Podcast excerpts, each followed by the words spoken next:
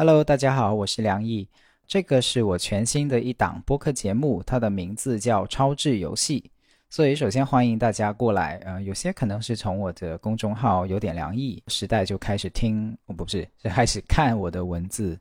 然后，也有些人可能是在来过我的工作坊以后，开始去关注我以及跟我去互动。那我都首先欢迎所有的，不管你是从什么渠道过来的朋友。为什么我会提这一点？是因为其实我自己想做一个播客，就这一集哈，这个是我们这个第一集，那我们就想去迎接所有的不确定性，以及去谈一谈为什么做这档播客，以及为什么起这个很不良意的名字。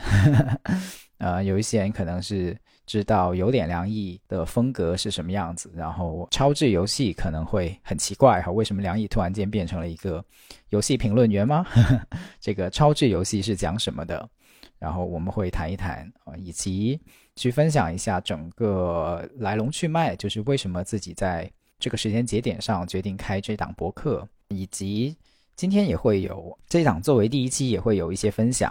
呃，包括。最近的状态的一些分享啊，我发现那些很有趣的状态。那首先从这个名字谈起啦，超智游戏它它本身首先哈，它是有一个来源的日本动漫的，它真的就叫超智游戏，超级的超智力的智啊游戏这样子。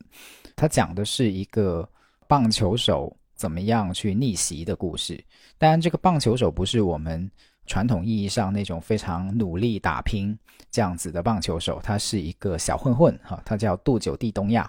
然后他小混混到什么程度呢？就是他是没打过职业联赛的，也没有挣过，也没有经过任何职业队的常规训练的这么一个街头小混混。然后他只会投两种球，一种叫直球，另一种是会下坠的魔球。但是他两种球的绝对速度也不是非常快，因为他不是那种受过很专业训练类型的。那他为什么会逆袭呢？就是因为杜九地东亚这个人对于人的内心有非常非常强大的洞察能力，或者说他在跟人进行交往的时候，去观察对手的每一个言行里面，就读懂了很多东西。于是对手每一次都猜错，或者是会被他引导到一个猜错的地方上去。所以就是这么的有战斗力，就来源于这里啊。然后这个故事呢，是讲啊一个。在职业联赛里面小有名气，但是受了伤，然后也面临自己职业生涯一个巨大困境的打手打者吧，不叫打手，打者，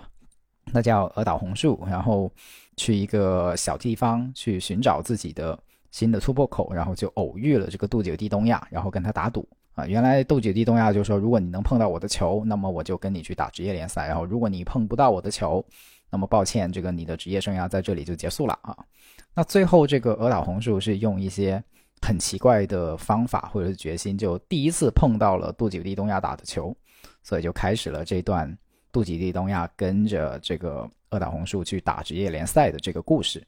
那很有趣的，为什么我会提这个动漫？第一，首先是因为它的名字是一模一样的，是致敬哈，我不想被人家认为是抄袭，也是完全不同的领域嘛。然后我们会做完全不相关的事情，我们的内容也几乎不会专门的去谈这部动画，所以，嗯，这只是我们在第一集开篇的时候告诉大家，如果名字上相近啊，我是什么意思，以及这的确是部很有趣的作品，然后它也代表了我在做这档节目的时候会很想去致敬的一种人生态度，就是哪怕你拿到的这个手上的牌是很有限，哪怕你只会两种。但是你依然可以战胜那些想加害于你的人啊！都九地东亚就是讲这么个故事，然后他厉害到什么程度？就是这个故事的后面会发现，连他这个球队的老板都是想要整死他的，就像半泽直树一样的，就在你的职场路上永远充满很多会想加害于你的人。然后这个杜九地东亚都甚至连老板都逆袭了，就是连老板跟他打赌，然后都赌输了，然后会要还很多钱，这样子是一个。斗智斗勇又很爽的故事啊，是这么一个动漫作品。可是，在我们这档节目里面的超智游戏，其实是有一个特别的含义的，就是我会觉得到了我们现在这个时代，单纯的谈智力，单纯的跟别人比谁更聪明，好像已经不完全能帮助我们去活出一个幸福的人生。所以，我会想在超智游戏这里谈一些。理论、策略、知识都不相关的另外的一些东西啊。我发现，我觉得在生活里面，对于过好我们的幸福生活很重要的另外的一些东西。当然，这只是一个很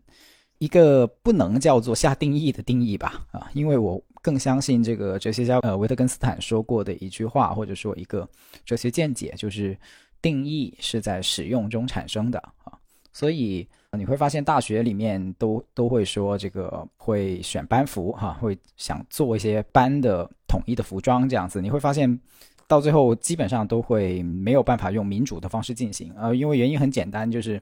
大家去你一言我一语的表达说到底是红色的衣服更好看还是绿色的衣服更好看，那个是没有任何意义的啊。因为一件衣服它到了什么时候大家会有共识？是你穿着这件衣服去经历了很多事情，拿下了很多荣誉，拿下了很多集体荣誉，然后这件事情，这件衣服就会在大家心目中的分量足够重，然后它不管是白色的，还是黑色的，还是黄色的，还是蓝色的，都不太重要，重要的是大家穿着这件衣服一一起去做出来的那些事情啊。所以从这个角度来讲，到底什么是超智游戏，是需要由后面的所有的节目去定义出来的。我也希望透过这个过程去慢慢展开。啊，什么叫超智游戏？这个过程其实本身就是一个超智游戏，啊，就是我们尝试透过运用超越我们想象中的理论框架的方式去活出来。所以做班服就已经是一件超智游戏，然后这档节目本身也会是一个超智游戏啊，这么一个这么一个有趣的东西。所以你会发现在这档节目里面，有时候我就会说，嗯，这就是一种超智游戏这样子。那你慢慢就会。更有感觉，这到底是什么东西？哈，啊，就像时间前行战术这样子，就是在最近的《Tenon》这个电影里面，一开始出来的时候，没有人知道那个是什么东西。但是，当你慢慢去说，慢慢去想，也慢慢看到一个一个例子的展开，然后你会发现，哦，原来时间前行战术是这个意思啊！慢慢你去，不是去理解它，而是一步一步一步的去感受到它。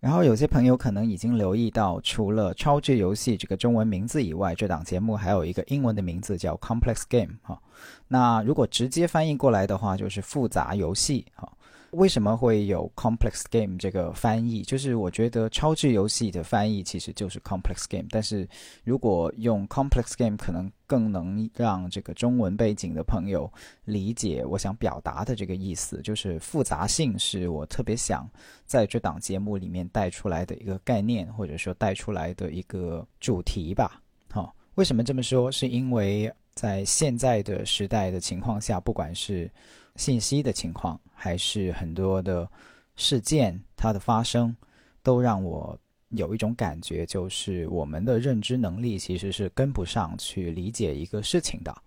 啊，举个例子，比如像今年就是很经典的这个二零二零新冠，哈，到底新冠发生了什么？在这个这场瘟疫开始的时候，不管是开始的时候还是展开的时候，然后我们都会有很多很多的说法，有很多很多的信息。可是人又很非常的渴望会在短时间内得到一个答案，所以这样子就会让我们在蛮多的信息渠道里面看到有一些文章的标题啊，类似于说原来新冠肆虐都是因为这个原因，或者是类似于叫做说一篇文章让你读懂为什么美国疫情失控。就我们的媒介里面会越来越多这种类型的文章，其实。我是感觉他忽略了一个很重要的角度，或者说一个很重要的真相，就是世界是复杂的。那当我们说世界是复杂的时候，其实它是有包含一个我们从小到大可能被遮蔽了的部分。为什么？是因为我们的印象中，爸爸妈妈那代人在我们长大的时候告诉我们说，社会是很复杂的，哦，社会很复杂。我们想一下这句话到底是什么意思？可可能很多人在中学时代，或者说甚至到大学时代，父母都会跟你讲这句话。这句话其实背后的意思是蕴含着说，其实不纯粹是在描述社会的复杂性这个状况，它更多的是在告诉你说，社会复杂，所以社会很危险，所以你要小心，就蕴含危险这样的一个意意味在。所以复杂性复杂。社会很复杂，这个在我们的思想里面其实是包含了相当程度的贬义的，或者说至至少是相当程度的危险性的一个概念，所以我们会就等于会设置一些禁区，去不去探索，或者说不再去抱有这份纯粹的好奇去理解，哎，到底一个事情里面为什么会这么复杂？呃，一个疫苗如果出了问题。我们可能首先想到的是追责，然后追的追到某个个人或者某种制度上面去，然后把那个东西作为一个坏人把他干掉，或者说把他批判一番，然后这个事情就结了。可是你会发现在很多的故事的发展过程中，如果你细细的去看，看见各种的侧面，你会发现这个事情没有那么简单。它是很多的人在很多不同的想法的互动下面来互动出了一个很复杂的结果。这这里面可能并没有一种很戏剧化的、纯粹的谁是英雄谁是好人，每一个人都是人，然后就会做了很多不同的事情，基于很多不同的动机互动出一个结果，然后可是我们又会对那个结果有一个很简单的想象，哈，就比如中国的某个东西一直被打压，是因为有一群人哈，或者是有一群资本家和罗斯柴尔德家族这样子在操控着很多东西。所以阴谋论的来源就是我们对世界过分简单的一种想象。可是当你的社会经历，包括你的眼界开阔了以后，你会发现，其实一个复杂的、多变的、高度互动的社会，才是一个真实的社会。而我们去理解这个世界的方式，其实是一个以复能不能接受这种复杂性，成为了我们能不能接纳我们世界的一个我觉得蛮基本的一个视角跟角度。可是这一点，我觉得好像在目前的舆论圈里面是比较少去触碰的，因为这样的说法，第一，它组织起来是比较困难的，所以调查报道示威也是有这个原因，就是大家不喜欢看一个很复杂的故事，大家不喜欢看一个不是非黑即白的故事，可是就很喜欢看爱憎分明、非黑即白的这种很简单的故事，可是这是很危险的。然后最近的一些文章，包括。呃，毒舌电影就原来的毒舌电影，现在叫蛇电影了。呃，写的一个文章就是在说这件事情，就是为什么我们的谈话类节目会越来越少了，甚至是消失了，从这个大众媒体里面消失了。这个锵锵三人行这样的节目，甚至在到现在这个奇葩说、奇葩大会或者是一些有观点输出的节目，都会越来越示威。呃，导致一个反制化的舆论越来越盛行，所以我是希望透过 “complex game” 这个名字去带出来对复杂性的一种拥抱，都不仅仅是接纳了，是一种拥抱了。我是想去拥抱这种复杂性，然后试图从这种复杂性里面去拿到一些，可以说是从复杂性里面拿到一些认知跟确定性，然后把它分享出来。然后，complex 这个名字，呃，用英文也是很有意思的，因为它的前缀是 com，com 的前缀其实是跟大家会很容易理解，就是跟 communication 的那个 com 是同一个同一个前缀，然后 dot com 也是这个 com 也是这个前缀，所以 com 这个前缀是最初它的意思是连接，连接不同的元素。所以，如果我们要拥抱复杂性，其实是需要去拥抱连接的。我们如果只是认为人都是独立的，然后单一的，凭自己的主观意志就能决定世界的去行动的，那么其实我们会得出非常的非黑即白的结论。可是如果我们把人与人看作是有连结的，不是个体分立的，而是大家其实彼此相连的，会相互作用的，就像分子在空气里面运动一定会相互碰撞一样的，这样子的一种动态的话。那么可能我们能更加的去理解这个复杂这个含义到底是什么？这个在我的想象里面是这样的一种含义。所以超智游戏 （complex game） 它的完整呃连接起来就是包含这样的一些背后的含义在里面。当然，这个只是我此刻赋予它的含义哈。就像刚才提过的，定义在使用中产生。那可能我们也会在以后的节目里面尽量的把这种意念会去做更多的展开。或以继续丰富。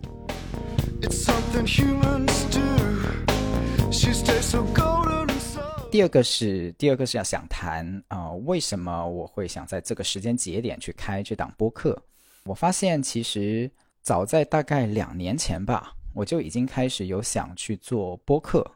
那那个时候啊，我有一个朋友叫小圈，然后我也要感谢他，因为他那那个时刻已经开始在喜马拉雅有蛮多的电台节目，然后我我有听过他的节目，然后我很喜欢他在上面的状态，所以我也曾经想过说我要不要去开一档喜马拉雅这样子的播客节目。然后那个时候我是以为只有喜马拉雅才有播客。呃，孤陋寡闻哈，知识局限，所以就 不知道这个播客的原理到底是什么，然后就以为只有喜马拉雅才有播客，然后我就去逛了喜马拉雅的那个各种各样的频道啊，然后也久不久的隔三差五的就会打开一下喜马拉雅这个 APP，然后去看一下有没有一些好的节目可以去听，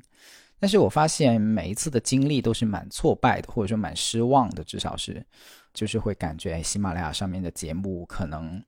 那个氛围以及一些跟呃，听众的互动啊，大部分的号，尤其是情感类的那个板块，因为我大家知道我做亲密关系教育嘛，然后我就在看那个主要看心理类的跟情感类的板块，然后我我就在想，我到底要成为里面的哪一哪一种声音这样子，我自己，然后我就发现我好像不太想把自己放到那个板块里面去，怎么不管怎么放都觉得怪怪的，就是就是没有一种很想去做这件事情的感觉。所以当时就一直没有去做这个事情。那直到什么时候我有了这个心情？大概其实就是在一两个月前。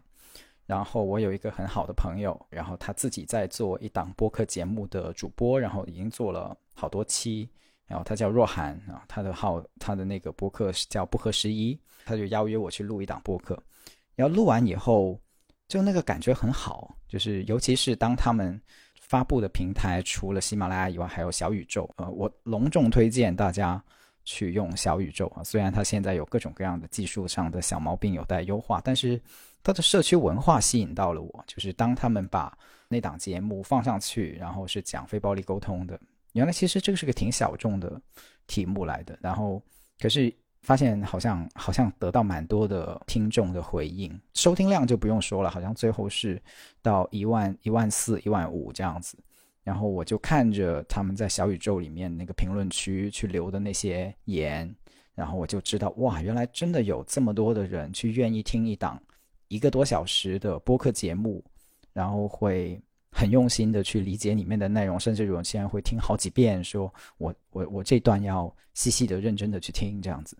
然后我就感觉那个社会社区氛围很棒，这样，然后这部分吸引到了我。然后很有趣的事情是，自从不合时宜邀了我录播客以后，然后后面就有好几个朋友也相相继的邀我去录播客，这个很有趣的经历。然后包括在上海，我要鸣谢一下，我要感谢一下上海的阿莫还有 Vivers 啊，感谢一下岳阳电话，然后也录了一期关于职场 PUA 的，呃，怎么样用非暴力沟通去抵抗职场 PUA 的。然后还有录了跟 Steve 啊，跟 Steve 呃 Steve 说，然后 Steve 说是很受欢迎的心理类的播客，然后他也做得很好，然后本身他人又长得很帅，然后跟他聊的那个下午，我至今还记得，就本身我自己都聊得很畅快，跟很愉快的一个录制经历。然后就就这几期，然后录下来了以后啊，包括跟 Molly 哈，还有跟啊秋后算账的 Molly，跟 Molly 聊的那个过程很有趣，就是。呃，那个时候邀约我录的时候，呃，我刚录完 Steve 的播客，然后我不知道他也刚录完 Steve 的播客，于是他出来以后的那一期，然后我就说，哎，这个你不是刚刚在 Steve 那里录了播客吗？我也是诶，所以以后我可能是这个二百零四的二百零四期的嘉宾，然后跟二百零一期的嘉宾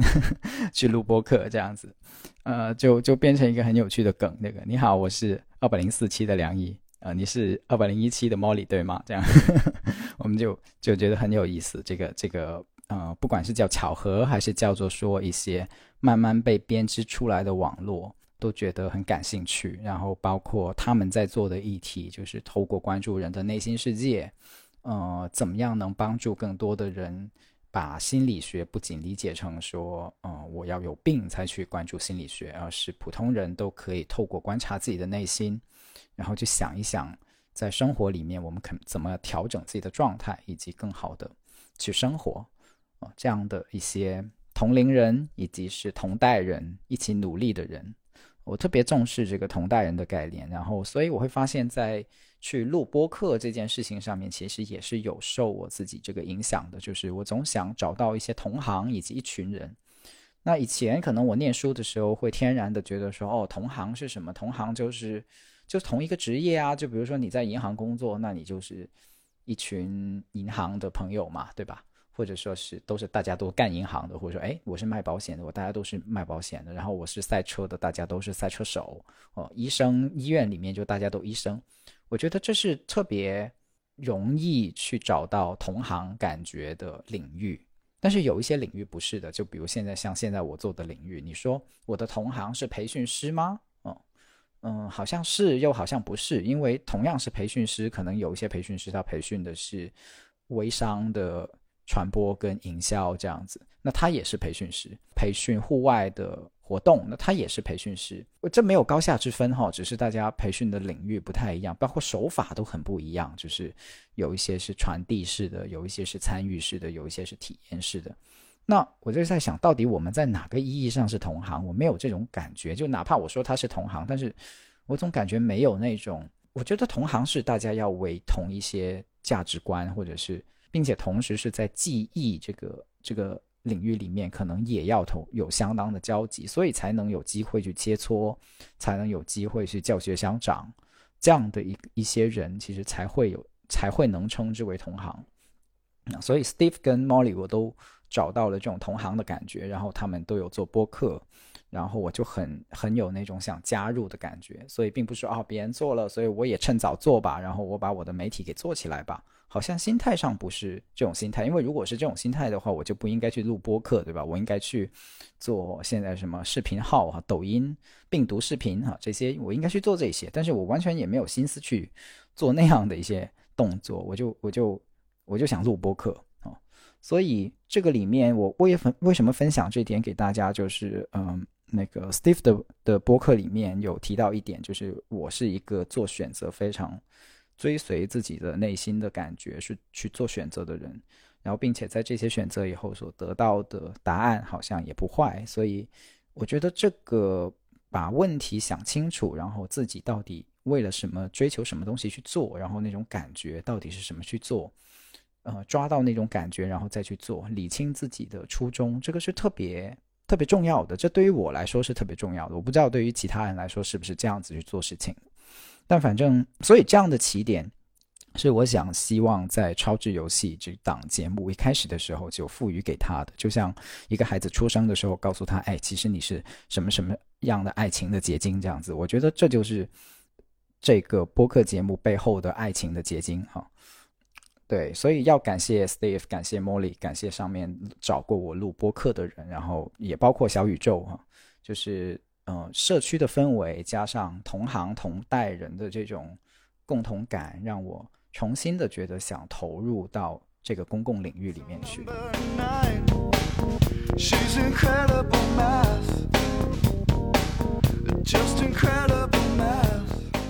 其实我是在过去十年里面不断的有公共写作，我有自己的公众号嘛。所以在公众号的时代，其实是包括公众号以前，就我自己开公众号之前，我有一段在杂志实习的经历，然后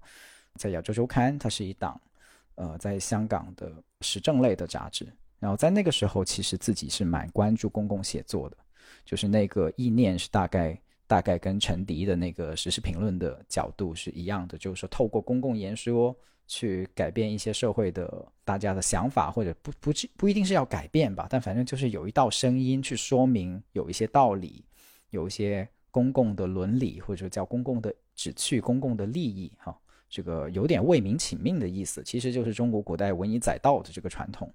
这么的一个旨趣。然后，所以包括在有点良意里面，大家会看到。写的一些文章，包括在一些重大的时事事件后面马上紧跟着写的一些文章，其实都有这个初衷跟利益在哈。就是那个那个时候会慢慢的发现说，公共表达、公共写作、公共言说这件事情会变得越来越困难，尤其是在。我都不知道应该说是二零一六还是二零一八了，反正就是那段时间开始就会已经看到在走下坡路的一种舆论环境哈。当然现在就会你更明显的感觉到这样的这种舆论环境，呃，包括包括在微博这个就就你都不知道你自己怎么回事，然后就被群起而攻之了，然后或者是呃已经被骂得很惨这样子，然后一大堆的网络暴力已经开始成为这个很常见的一种时代的现象。这个公共领域是在不断的往下走，甚至我隐约有一种感觉，就是如果打个不太恰当的比方，就像一场瘟疫一样的，这段瘟这场瘟疫不断的蔓延，然后公共言说的沦陷，其实也包含着反制化的言论，就是反反对的反智力的智，反制的这些言论不断的变得更加的流行，然后大众话语也不断的陨落的这样的一个过程，就是简单来说，就是越来越没法。好好讲道理，跟好好讨论问题了啊！这个互联网，中国中文世界的互联网，当然不仅是中文世界是这样子。那我发现，在英文世界，呃，比较，比如说在美国啊，这个特朗普其实就是这场瘟疫的一个现象。就是我说的这场瘟疫，是指在有了 social media，就是有了社交媒体，有了每个人都可以看似零门槛的去表达自己，但同时又是匿名的。这样的一个状态下的一种发言所慢慢衍生出来的互联网的这个体系，嗯，它慢慢的会变成这样的一种，就特朗普就会成为一个蹦出来的人，然后他会拿走了很多的话语，但同时他又主宰了很多，就像辩论里面他会玩很多的手段这样子。我觉得这不是特朗普个人的性格的问题，他他其实是。时代的一种症候，它是这种传染病，就是我把这个称之为一种传染病，这种传染病的一个表征啊，病征而已。所以，为什么谈上面这些背景？是因为直到刚才说的这些朋友邀我做完一轮播客，录完一轮播客，然后包括小宇宙推送给我的一些节目，再重新听完以后，我感觉刚才所说的这场公共舆论的瘟疫，在至少在我个人这里得到了某种的遏制。啊，或者说叫做终于这场瘟疫的蔓延在停下来了，有这样的一种感觉，这是一种很美妙的感觉，因为这就像你家在着火了，然后一不断的大火在蔓延，然后你突然间发现走到了某个时刻，本本来你是绝望了，或者说满心至少是心情蛮低落了，一直在想怎么救火才好，可是突然间发现，哎，等一下。这个房子的火熄灭了，然后至少在一个特定的角度下，它熄熄火了，然后你可以继续住在里面，重新把自己搬回去，这样子，嗯，有这样的一种感觉，我觉得就很美妙，然后，嗯，觉得终于可以松一口气的去做这件事情，所以，嗯，这也是一种超值游戏啊，呃，怎么样跟自己可能觉得很失落的，呃，一直在走下坡路的一个领域里面，突然间去出现。一道曙光，也不叫，也不是一个这么多救世主。我因为说到这里，我又不想把那么重大的一个期待，沉重的，有时候期待是可以压死人的哈。这么沉重的一个期待都加在播客跟小宇宙上面，但就是这个契机吧。我就觉得有时候冲开一条缝隙，拿到一个契机已经很不容易了哈。人生就是这样子啊，它就就出现了一个机会，然后所以我觉得可以抓住，然后所以就会有了此刻可以做播客这样的一个心情。但是播客其实对于我来说是有，我觉得是有挑战的。就比如说写作，你可以写一段，然后想一段，甚至是你可以来回修改。但是现在我录到现在，我第二次录和第一次录的时候不知道怎么搞的，然后就很多风扇的声声音进去，然后降噪也完全没有办法降噪，所以现在我就重新重新去录，然后第二次录，然后我依然觉得挑战很大，就是这种媒介的转换好像也意味着对内容有很多转换。比如我是一个原来很注重准备的人。我会准备的很细致，然后写作其实就是一个非常有利于准备的过程，因为你写不好，你还可以改，对吧？然后你可以可以挪动每一段的位置，然后去寻求一个更好的叙事。但是声音媒体不是这样的，就是当你打开了麦克风，你开始录了以后，然后你就一直在录了。然后，当然有人说你可以剪辑啊，你可以这一段剪那段剪这样子，但是其实真正你录的时候不是这样子的，因为内容的流动其实就是随着你的声音这条时间线哈不断的往后延伸，然后你想到什么就会出来什么，它带有记很多很多的即兴的成分，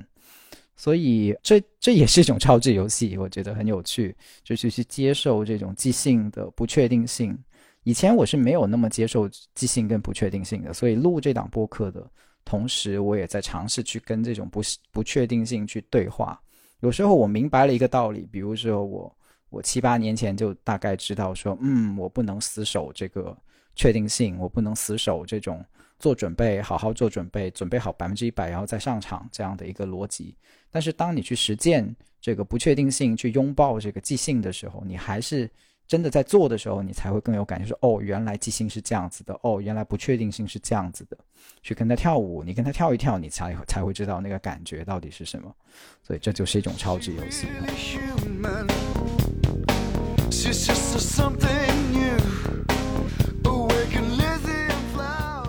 这就是这档播客的一些来源。哦，对，我还要感谢一下蛋蛋。就是我刚才其实只解释了一半嘛，就是超智游戏里面的超智到底是什么意思，以及播客这个惬意的来源。然后我还要感谢蛋蛋，蛋蛋是我一个很好的朋友，然后他最近也开了一档播客，名字叫 Inner Game 哦，就是他自己翻译成内心戏。但是我是特别欣赏这个 Inner Game 里面的 Game 这个字的哦，因为看到这个字的时候，我引起了我很多很多的。想象，或者说引起了我很多很多内心的感觉，包括过去十年以来，我都是一个特别正经的人，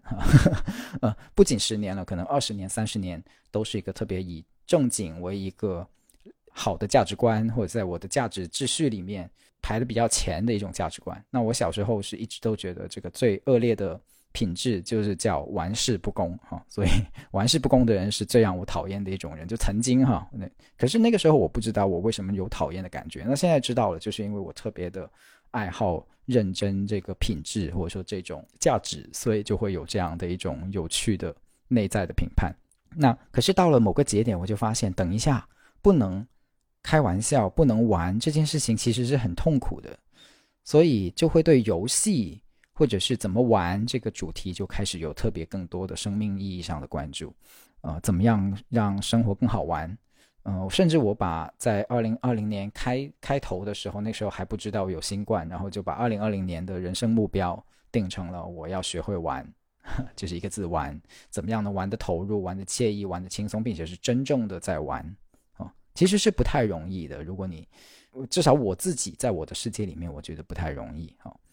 所以游戏它就有其中的一种这样的意思，就是可能跟过去的我的一些惯性不太一样。我觉得做人有时候很有趣，就是呃，我们的身份认同是很需要的。很多时候我们会需要身份认同，因为我们只有透过这些身份认同，我们才会知道自己是谁。就是比如说，像我在以前可能觉得，哎，我是一个特别关注公共、关注公益、特别的认真。然后特别的细致，然后会做特别多的准备，这样的一个人。然后当你有这些自我认知、这些身份认同以后，你做事情其实不知不觉的你会强化这个身份认同，就形成一种惯性。因为你身边的人也会因为这个你的自我认同就来去表扬你啊，或者是去表达对你相应的欣赏啊。然后每一次你听到相应的欣赏以后，你又会更加的笃定说：“哦，原来我就是这样的，并且我这样子做人会得到其他人的称赞。”这样子，所以。我就我就慢慢的发现说，这个惯性其实是蛮可怕的，因为它同时会遮蔽掉我生命里面的其他一些可能性。就比如说，说不定其实我是个很爱玩的人呢，或者说我是个很能玩的人呢，可是说不定就被我压抑了，并且其实我是发现有蛮多的时候我是想玩的呀，我是想玩而不得，我想开玩笑而不得，所以都有时候我开玩笑开完以后，我的朋友就会说，嗯，梁毅果然很喜欢讲冷笑话这样子，呵呵，这样。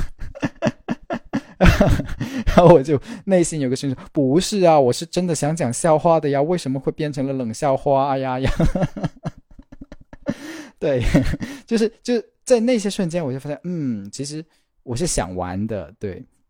所以，可是怎么样去终结这种惯性呢？这就是这这次我想分享给大家的，就是或许改个新的名字会是一个摆脱这个惯性的很有用的一种方法。对我是真的这么相信的，因为当。其实“超智游戏”这个名字诞生并没有很长时间，我是前几天我突然间有一天想到了这个名字，然后我就把它告诉我的太太，然后，然后，可是我在告诉她之前，我就知道了，当这个名字一蹦出来的时候，我就说，嗯，是他了，他符合了我所有之前的期待的东西，以及想去过渡的东西，然后就很笃定说，嗯，就是他了，是就是“超智游戏”想做“超智游戏”这个这个名字这档节目，然后。所以，一个新的名字，它能相当程度的帮助我们去摆脱一些惯性。只要你后面去不断的做，然后可能一些新的东西就会出来。好，你就不需要去一定说我要忘掉旧的东西，或者说要改变旧的东西，我要否定这个过去的自己，都不需要。你只需要有个新的名字，可能就已经是个好的开始。新旧之间会没有会有一些联系呢？或者说啊，有些区分呢？超值游戏会关注什么题材吗？我还不确定，但反正我会觉得。超智游戏一定不只是在讲亲密关系，就是很多人知道我是做亲密关系教育啊。超超智游戏一定不只是讲亲密关系，虽然肯定会有涉及到关系，也肯定不只是专门讲非暴力沟通。很多人会会，当然我知道很多人是期待我会有一档节目去专门不断的讲非暴力沟通啊。我们来看看超智游戏可以怎么样去满足这个期待。这也是这也是超级游戏，因为别人有期待，我们不一定要满足的嘛，对吧？嗯，有期待是好事啊，然后就有等待嘛，有期待就有等待嘛。OK，那所以这是关于题材的问题，然后然后所以不一定这个可能有亲密关系，可能有非暴力沟通，也可能讲电影，也可能讲，反正是任何我觉得可以不只是讲理论、讲道理的清谈类的。呃，暂时是我一个人，但是我不确定以后会不会有一些嘉宾哈。反正是现在是我一个人，先试试看嘛，对，先试试看。然后，所以这就是超智游戏的基本设定以及基本情况了。然后，如果你关于超智游戏听完以后还有什么样的想法，我欢迎你在评论区跟我互动啊。以及刚才听完这些呃东西以后，我都很欢迎你跟我互动。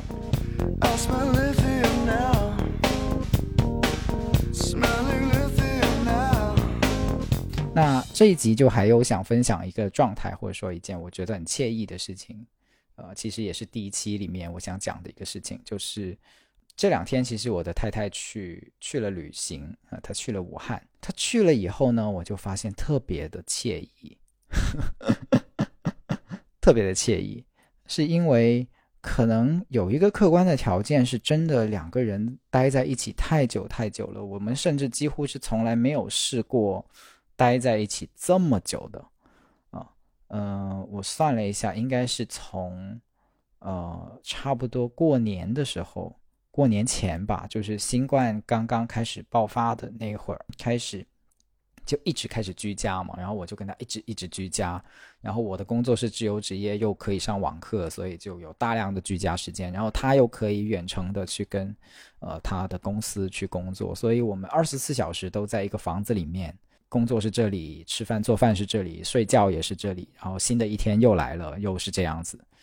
然后这个时间太漫长了，所以我就发现，当两个人太漫长的时间在一起的时候，的确是会出现一些困难的，尤其是一些互动沟通上的调试是非常不容易的。我我特别多的觉察，因为我本身自己就是做非暴力沟通嘛，然后就是教亲密关系中的互动嘛，所以就会觉察的特别特别的明显。然后透过啊，很多次跟妻子的谈话，呃，跟太太的谈话，都会发现妻子妻什么子，